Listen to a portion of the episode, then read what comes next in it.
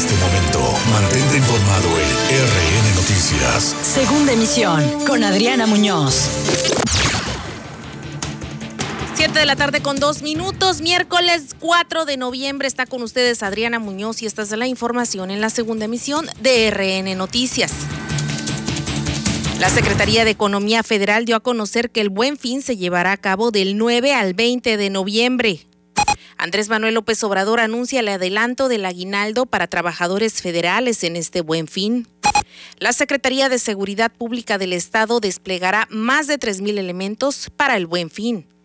Huitlagua García reprueba al diputado local de Morena, Magdaleno Rosales, por festejar los 15 años de su hija en plena pandemia iniciarán juicio político contra expresidenta del Poder Judicial del Estado, Sofía Martínez. Samsung comienza operaciones para fase 2 en la refinería de Dos Bocas.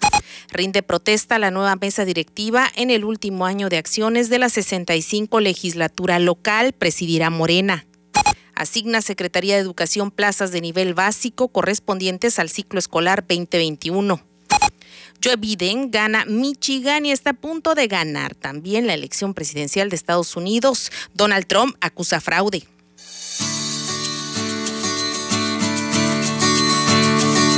De selva, de montañas y volcanes, de ríos, de cascadas y de mar, de brujos, curanderas y chamanes preñaste Catemaco mi cantar. Es mitad de semana. A Catemaco, una de las regiones más bonitas del estado de Veracruz, que es la zona de los Tuxtlas con Byron Barranco. Un paraíso alrededor de un lago, con cerros como faldas 7 de la tarde con 4 minutos iniciamos este corte informativo. Daremos a conocer esta media hora los pormenores eh, relevantes en materia informativa generados en esta jornada de miércoles a nivel local, estatal, nacional e internacional. Soy Adriana Muñoz, bienvenidos a la frecuencia Más Latina 965. Estamos en vivo y en directo desde el puerto de Veracruz. Y bueno, algo que viene a reactivar la economía o al menos es el intento por parte del sector público y la iniciativa privada es el buen fin que de acuerdo a la Secretaría de Economía se llevará a cabo del 9 al 20 de noviembre. Será un esfuerzo conjunto entre el sector público y la iniciativa privada, dijo esta mañana Graciela Márquez Colín, secretaria de Economía. Detalló que ante la complejidad que representa la pandemia por COVID-19 se impulsará el consumo cuidando la salud de los consumidores ya que todos los establecimientos deberán cumplir con estrictos protocolos sanitarios. Eh, con distintas dependencias de la Administración Pública Federal. Este año eh, al sector público eh, se suma, además de la Secretaría de Economía, la Secretaría de Hacienda y Crédito Público, la Secretaría de Turismo, la Procuraduría Federal del Consumidor y el Sistema de Administración Tributaria, se suma Infonavit. Nos ha dado mucho gusto cómo ha, ido creciendo el interés eh, dentro del sector público y la coordinación transversal entre las dependencias para, para darle fortaleza al buen fin. Y por parte del sector privado, tenemos al Consejo Coordinador Empresarial, a Concanaco Servitur, la Asociación de Bancos de México, la Asociación de Internet MX, la Asociación eh, Mexicana de Ventas por, eh, por eh, online, la ANTAG y la Cámara de la Industria de la Radio y la Televisión. Será sin duda un esfuerzo muy grande, sobre todo el hecho de que la ciudadanía salga, que tenga recursos para comprar y ante el anuncio de que noviembre y diciembre será el último bimestre eh, muy fuerte en cuanto a contagios, de acuerdo al pronóstico estimado de la Organización Mundial de la Salud y por supuesto también del sector salud a nivel federal. Habrá que ver cómo se comporta la ciudadanía en este sentido. Se va a adelantar el aguinaldo como ocurre desde que en el sexenio de Felipe Calderón se habilitó esta estrategia para beneficiar a la iniciativa privada bueno, se va a adelantar, dijo hoy Andrés Manuel López Obrador en la mañanera el aguinaldo, esta prestación que normalmente se da en diciembre, pues a los trabajadores federales eh, se les adelantará esta partida para que puedan hacer uso en noviembre en lugar del último mes del año. Esto ya es tradicional, ya es costumbre en el gobierno federal y bueno, evidentemente será un recurso que para quienes todavía tienen trabajo es estupendo porque definitivamente ha sido un año crítico en materia económica como una medida para apoyar el, buen fin, el gobierno ha tomado la decisión de adelantar eh, la primera mitad del aguinaldo. El buen fin, como todos ustedes saben, a partir de la información que se dio ahora, se va a funcionar del 9 de noviembre al 20 de noviembre. Entiendo que debido a las condiciones sanitarias se decidió ampliar el, plazo, normalmente era un plazo más corto y en, y en línea con eso estamos adelantando el pago del aguinaldo. De hecho, el presidente va a firmar dos decretos, uno mediante el cual se da el apoyo fiscal para el buen fin. Hay 500 eh, millones de pesos, es lo que tiene que ver con el SAT, hay 500 millones de pesos que se van a dar a través de sorteos, 400 millones de pesos para los clientes que sean registrados apropiadamente y 100 millones para los establecimientos. Es la primera vez que los establecimientos entran al, al, al sorteo y el otro decreto es el que tiene que ver con el aguinaldo, el que nos va a permitir adelantarle a todos los funcionarios públicos del sector público federal. El aguinaldo se va a pagar el próximo lunes, el 9 de, del 9 de eh, noviembre, para que tengan los recursos disponibles para poderlos utilizarlos si lo quisieran durante el buen fin. Bien, es parte de lo que anunció en la mañanera también el secretario de Hacienda Arturo Herrera, quien eh, subrayemos mencionó que el presidente Andrés Manuel López Obrador firmará estos dos acuerdos, estos dos decretos, uno para dar apoyos fiscales por 500 millones de pesos a la iniciativa privada, al comercio, y el segundo para adelantar la mitad del aguinaldo a funcionarios federales. Así que el próximo lunes tenga usted mucho cuidado si es trabajador federal, porque sin duda alguna habrá también sus respectivos riesgos. Y si quiere retirar, al menos en la entidad veracruzana, puede solicitar apoyo para que eh, los acompañen elementos de seguridad pública. Siete de la tarde con nueve minutos. Y bueno, también se buscará que los protocolos sanitarios se cumplan. Eh, esto lo anunció hoy también el titular del Instituto Mexicano del Seguro Social a nivel nacional, Zoe Robledo. Se recomienda en esos días realizar los pagos por medios electrónicos, revisar catálogos digitales y evitar salir además de respetar el límite de los aforos, la señalética y la sana distancia. Y ha sido a partir de tres ejes. Uno, asesorar a los centros de trabajo en apego a los lineamientos técnicos de reapertura de actividades económicas. Y para eso, desde el 8 de septiembre, eh, llevamos a cabo sesiones eh, con Concanaco y con la, con la ANTAD para, eh, para estas asesorías y para explicar este modelo de la plataforma de nueva normalidad que, eh, que, funciona a partir de la autoevaluación de diferentes ítems para saber si, si el entorno laboral, en este caso de las tiendas, está siendo de manera segura. La siguiente. Eh, ¿En qué consisten este, este registro y esta autoevaluación en la plataforma de nueva normalidad? En eh, mecanismos para reducir el número de infecciones entre trabajadores, entre el público y entre los propios eh, proveedores de las, de las tiendas. Las mejores prácticas. Esto tiene que ver con, como ya se ha comentado aquí, promover y orientar eh, a la población para compras en línea, compras a distancia y por Internet. Habrá filtros para los trabajadores y clientes en las tiendas barreras físicas en los comercios y también supervisión, no nada más por parte de los mismos integrantes de la iniciativa privada, sino también de las autoridades competentes para que se cumpla a ciencia cierta, apegados a la norma sanitaria, todos los reglamentos que se van a habilitar durante estos días, porque además, si usted nota, son 15 días de buen fin, precisamente para reactivar la economía y dar oportunidad al trabajador de adquirir o saldar deudas con este adelanto, al menos en el caso de los empleados federales. Y aquellos que no lo son, por lo menos tener oportunidad de buscar buenas ofertas y comprar lo que necesiten o lo que convenga a su economía. Siete de la tarde con 11 minutos. A nivel estatal ya se están preparando también para este periodo. La Secretaría de Seguridad Pública definió el esquema de vigilancia para el buen fin del 9 al 20 de noviembre con 3.250 elementos que van a garantizar el orden en centros comerciales, bancos y establecimientos de mayor afluencia en 212 municipios.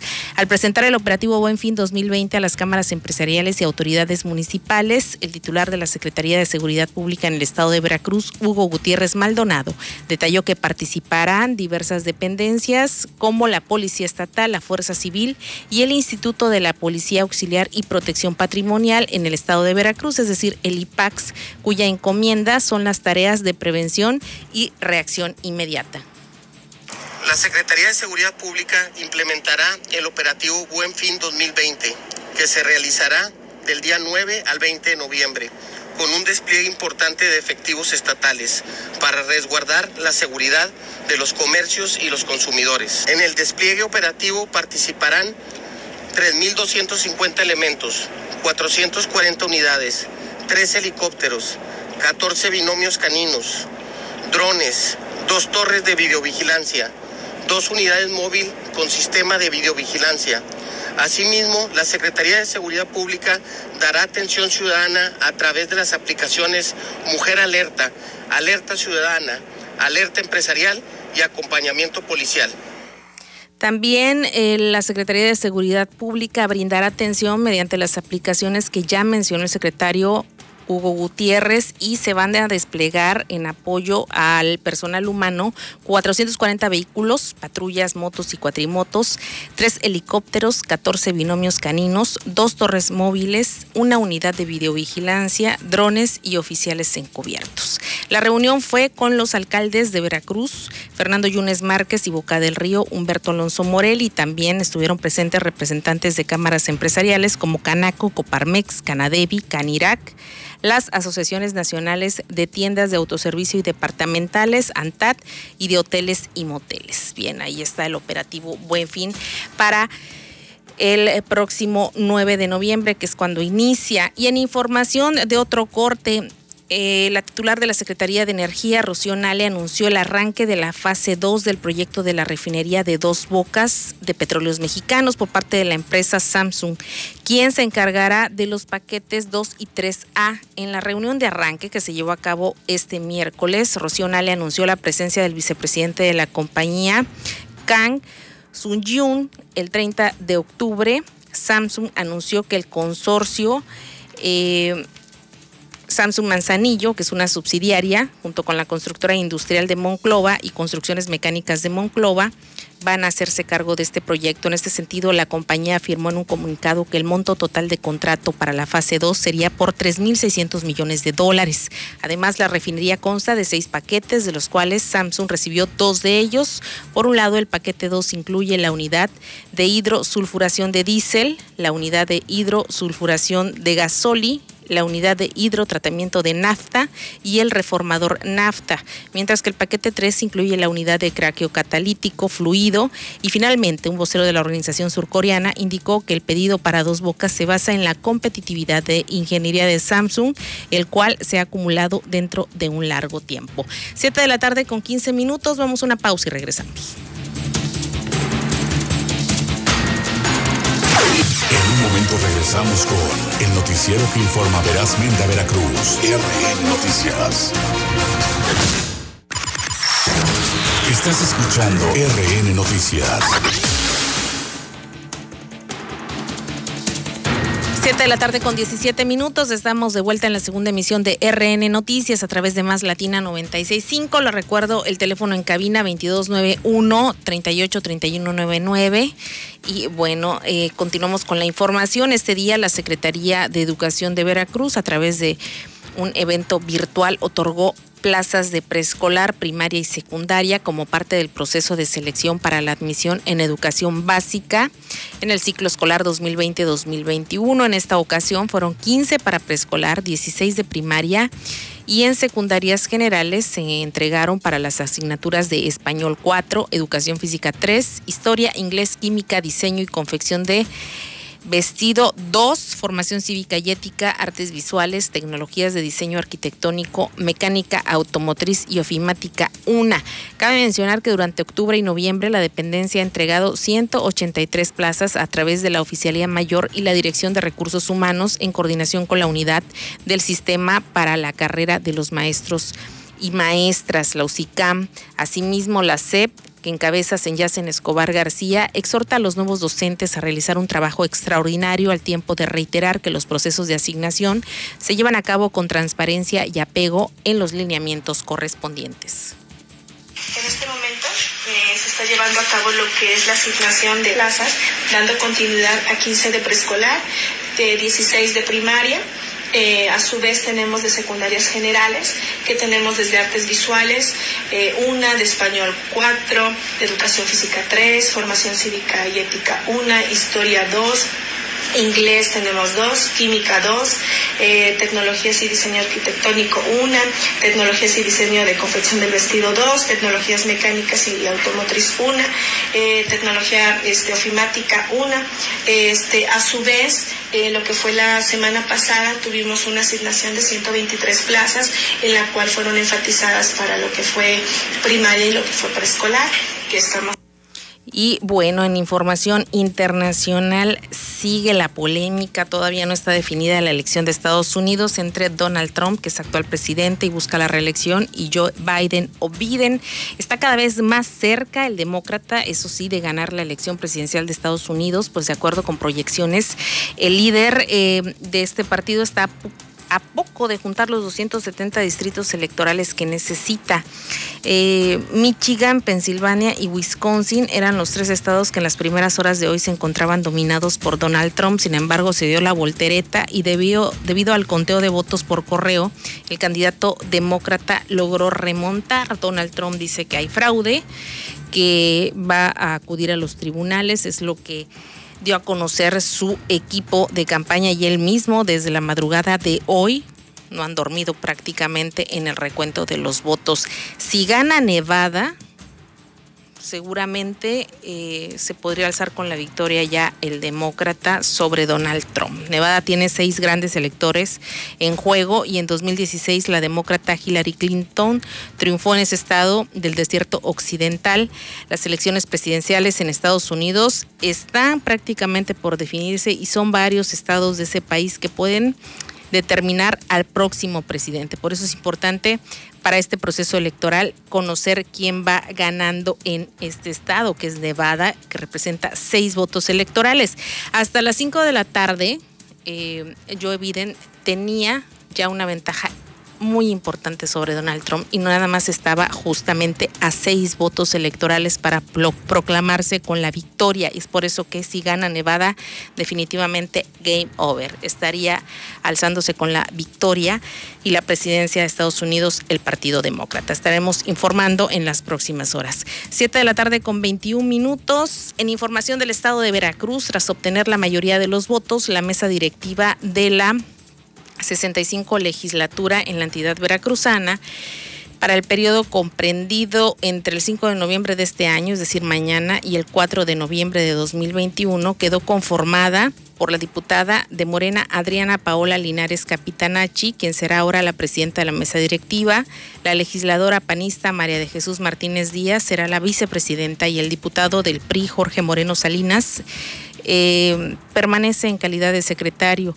De esta manera y en cumplimiento a lo establecido en los artículos 19 de la Ley Orgánica y 25 del Reglamento para el Gobierno Interior, ambos eh, del Poder Legislativo se llevó a cabo la sesión extraordinaria en la cual se puso a consideración del Pleno el acuerdo de la Junta de Coordinación Política con la fórmula integrada por las legisladoras y el legislador mencionados, misma que registró 47 votos a favor, sin abstenciones ni votos en contra. Esta mesa directiva, conformada con las fuerzas políticas representadas en el Congreso del Estado quedó de la siguiente manera. La presidencia a cargo de Morena, como ya mencioné, la vicepresidencia a cargo del PAN y la secretaría a cargo del priista eh, Jorge Moreno Salinas, que representa a la mini bancada del PRI Verde Ecologista. Ellos fungirán durante el último año, durante el tercer año de ejercicio constitucional en la 65 legislatura del Estado. Siete de la tarde con 22 minutos. Este fin de semana dio mucho de qué hablar. El diputado local de Morena por el distrito 17, el distrito de Medellín de Bravo, quien, haciendo a un lado las recomendaciones de las autoridades estatales de evitar fiestas y reuniones, celebró por todo lo alto los 15 años de su hija Kimberly en una fiesta que congregó a varias decenas de invitados. A través de sus redes sociales, el propio Maleno Rosales difundió imágenes del festejo de la joven y ni el incremento de los casos de COVID-19 en Veracruz detuvieron a la autoridad electa, quien encabezó la fiesta en la que se pudieron observar mesas llenas de invitados, gente conviviendo sin guardar sana distancia ni usar cubrebocas, incluso funcionarios y compañeros diputados locales y federales en la misma. Al respecto, el gobernador de Veracruz, Cuitlagua García Jiménez, calificó el hecho como lamentable. Dijo que eh, pues el actuar de los legisladores morenistas es de reprochar porque no están dando un ejemplo a la ciudadanía, no respetan las medidas sanitarias que impulsa su gobierno durante la contingencia y esto es penoso. Apenas este martes, García Jiménez exhortó a la población a no realizar fiestas, ya que la entidad está a punto de retroceder de naranja a rojo. Y por ello dijo que no se deben realizar fiestas y por supuesto evitar congregaciones y aglomeraciones. Sin embargo, el diputado Magdaleno Rosales de su propio partido, de Morena, del gobernador, eh, em, publicó un video, luego lo borró ante las críticas porque realmente se lo acabaron los ciudadanos de Medellín y los 10 municipios que comprenden el distrito por el cual fue electo, así que determinó borrarlo y únicamente dejó dos fotos, una con su hija y otra de la menor de edad en sus redes sociales y pues él se defiende. Él hoy dijo que otros morenistas también hacen eventos masivos, que ante las críticas pues no tienen nada que decir porque pues otros compañeros como el aspirante a la dirigencia estatal Esteban Ramírez Cepeta también ha hecho eventos partidistas donde han ido más de mil personas. Eso no es pretexto. Al final del día, cada quien responde por sus actos y no porque unos lo hagan, también es válido que otros actúen de la misma forma, sobre todo cuando es un partido y autoridades electas que llegaron con una expectativa muy alta de no repetir las mismas prácticas y respetar sus propios apostolados. Una vergüenza, la verdad. Eh, es el mismo diputado que hace unos días declaró y aceptó ante los medios de comunicación que tiene a su hijo contratado de chofer en el Congreso ganando 15 mil pesos, pero que como ya se habían dado cuenta, pues ya lo iba a dar de baja. Hoy hace una fiesta en plena pandemia en un lugar, en una zona rural como es Medellín de Bravo, donde hay muchas carencias. Y mire usted, desgraciadamente son las propias autoridades las que ponen el mal ejemplo. Así simple y sencillamente, pues no vamos a salir nunca de la pandemia. Dijo que encima fue muy poca gente, unas 120 personas. Imagínese usted cuando el límite, cuando el máximo ya exagerando son 50 personas y eso en entidades que tienen otra semaforización, no la que tenemos actualmente en el estado de Veracruz. Pero bueno, ¿qué se le puede hacer? Siete de la tarde con 26 minutos, los taxistas dicen que esta pandemia ha sido el acabose. Quisiéramos descender más rápido, veníamos descendiendo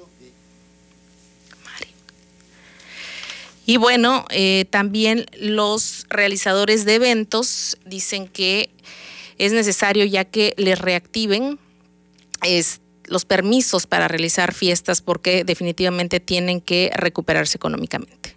Integrantes del colectivo de eventos sociales demandaron que se reclasifique a estos sitios para permitirles trabajar, ya que actualmente están considerados dentro de las actividades masivas y dado el semáforo de riesgo ante el COVID-19, desde hace siete meses no han podido laborar. Melina Basilio, integrante de este colectivo, señaló que son más de dos mil personas en Jalapa las que trabajan en este tipo de fiestas y eventos sociales y de entretenimiento que se han visto afectadas precisamente por la suspensión de actividades. Señaló que a pesar de que están considerados con capacidades máximas de hasta 3.000 personas en cada evento. En Jalapa, los salones no tienen capacidad más que para mil personas. Por ello solicitaron la intervención del gobernador de Veracruz, Cuitlahua García Jiménez, para reclasificar su actividad. Se están haciendo eventos clandestinos sin ninguna medida sanitaria y entonces, aparte de que se están arriesgando, está pegándonos fuertemente la economía a nosotros. O sea, les digo, somos dos mil familias. Si multiplican cada familia por cuatro personas, mínimo, imagínense cómo nos están pegando. Entonces,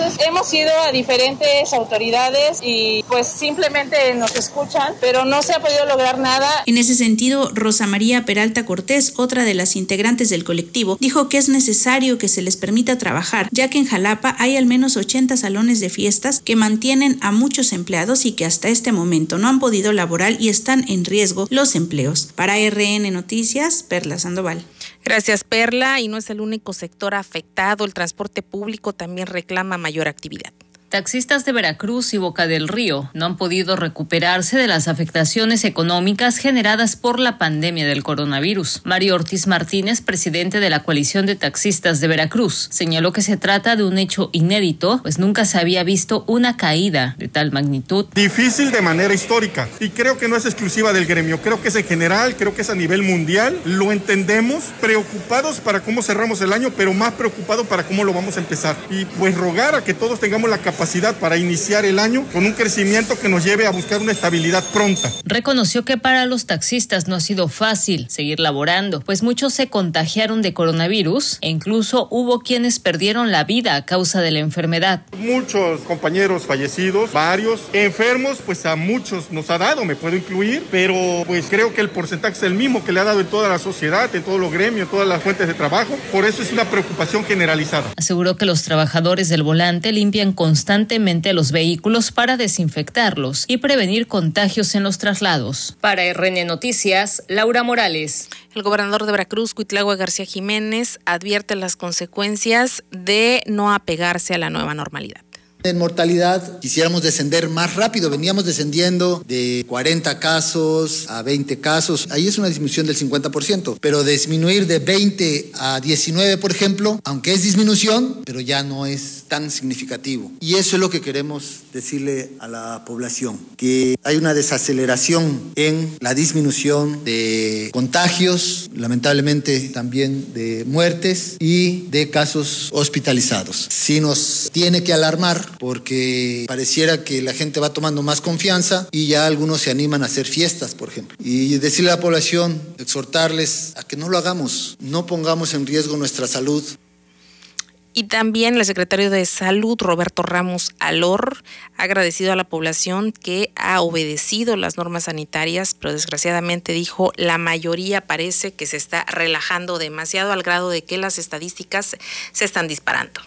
Se traduce en una situación complicada, de alto riesgo para todo el Estado. Más ahora que, como lo dijo nuestro señor gobernador Cuitlao García Jiménez, nuestro Estado ha subido, fíjense, de 11 puntos a 14 puntos en la escala de indicador en el mapa de riesgo. Es decir, seguimos en color amarillo de riesgo, medio, pero muy cerca, pero muy cerca al color naranja de riesgo alto. Y si continuamos sin hacer caso de las medidas sanitarias, pues seguramente muy pronto caeremos de nuevo al rojo de riesgo máximo.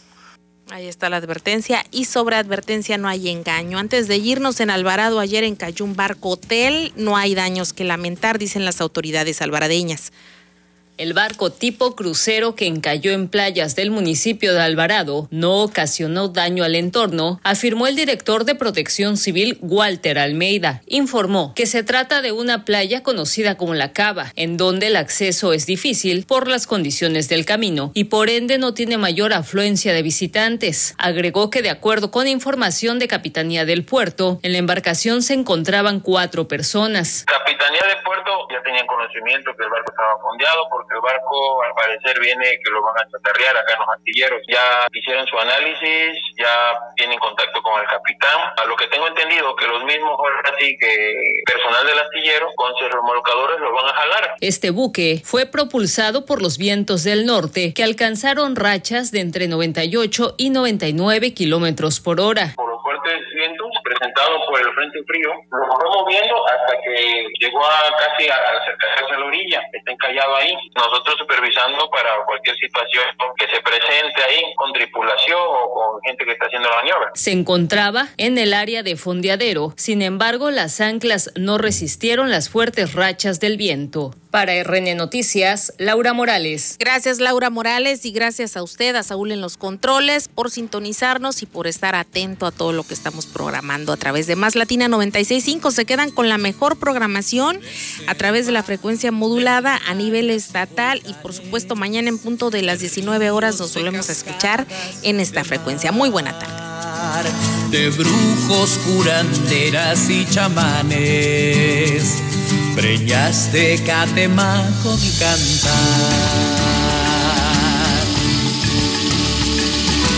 Igual que a San Andrés y que a Santiago, la sierra de los Tuxtlas vio nacer un paraíso alrededor de un lago, con cerros como faldas ya estás informado en el noticiero que informa verazmente a Veracruz. RN Noticias. Segunda emisión con Adriana Muñoz.